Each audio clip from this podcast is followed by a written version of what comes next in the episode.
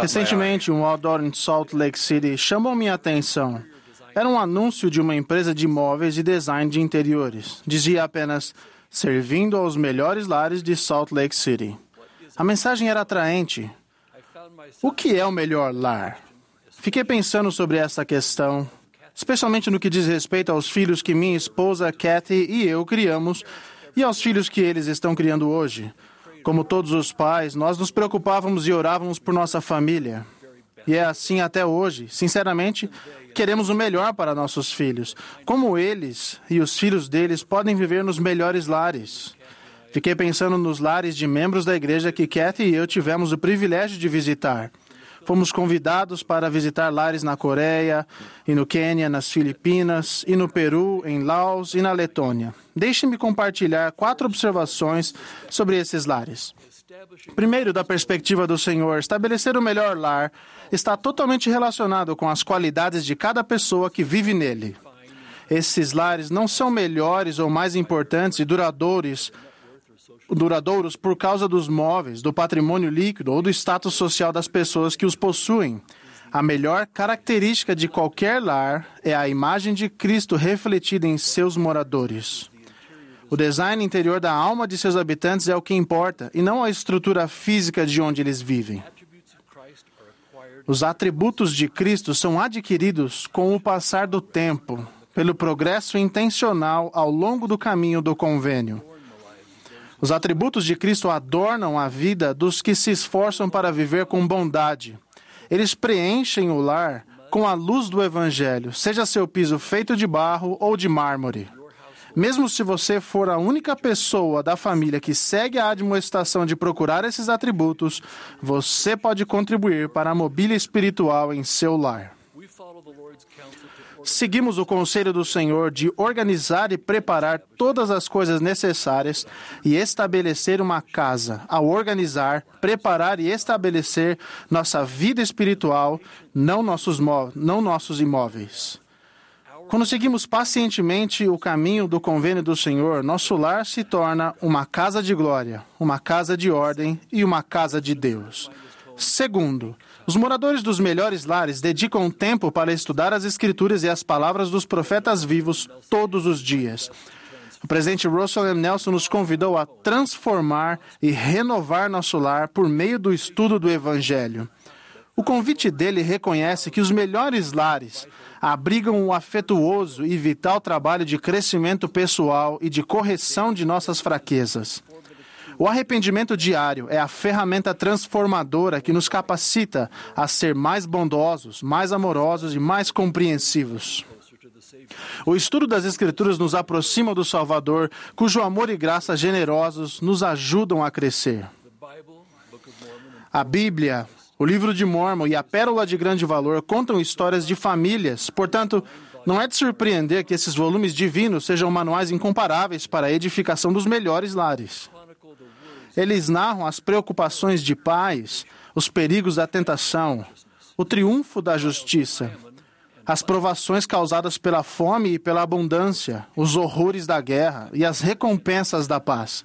Repetidamente, as Escrituras nos mostram como as famílias prosperam ao viver uma vida justa e como fracassam ao seguir outros caminhos. Terceiro, os melhores lares seguem o modelo criado pelo Senhor para seu melhor lar, o templo. A construção de um templo começa com, com os passos básicos, a limpeza do mato e o nivelamento do terreno. Esses esforços iniciais de preparação do terreno podem ser comparados a guardar os mandamentos básicos.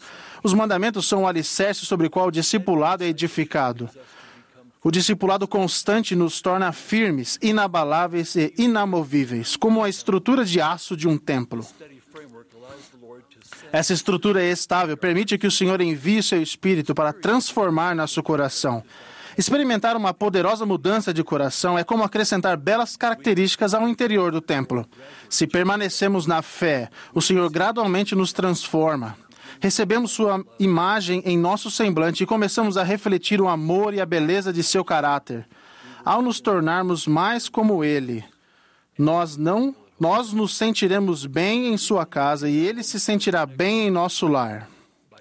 Podemos manter uma estreita conexão entre nosso lar e a casa do Senhor ao nos qualificarmos para uma recomendação do templo, usando-a tão frequentemente quanto as circunstâncias permitirem.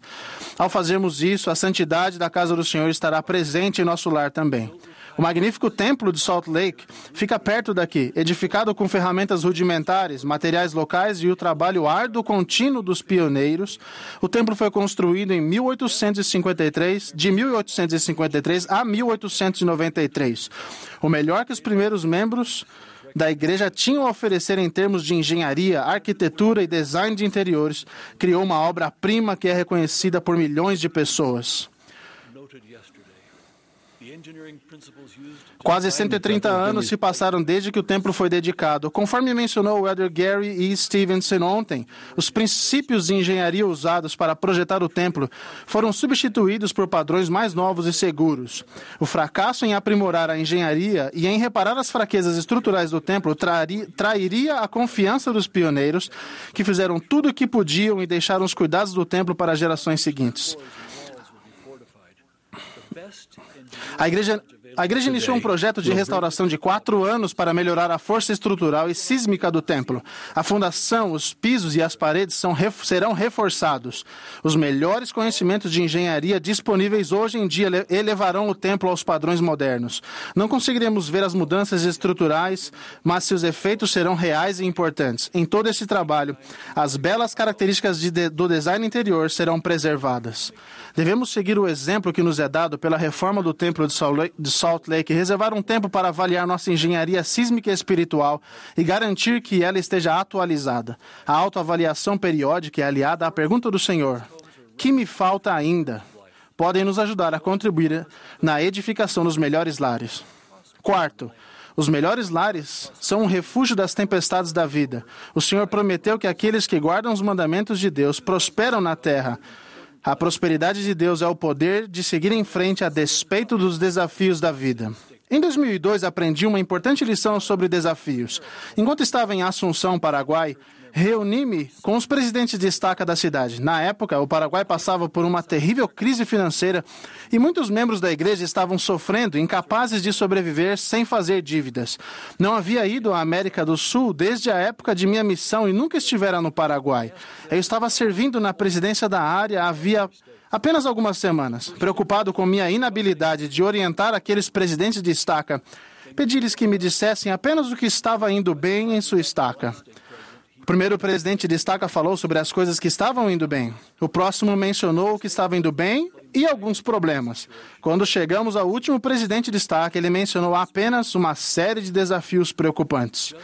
Enquanto os, Enquanto os presidentes de destaque explicavam a magnitude da situação, fui ficando cada vez mais preocupado, quase desesperado, pensando no que dizer. No exato momento em que o último presidente de destaque estava terminando seus comentários, um pensamento veio à minha mente. Elder Clayton, faça a seguinte pergunta: Presidentes, dos membros de sua estaca que pagam um dízimo integral e uma oferta generosa de jejum, que magnificam seus chamados na igreja, que visitam mensalmente as famílias e a, a, eles designadas como mestres familiares ou professores visitantes, que realizam reunião familiar, que estudam as escrituras e oram em família todos os dias.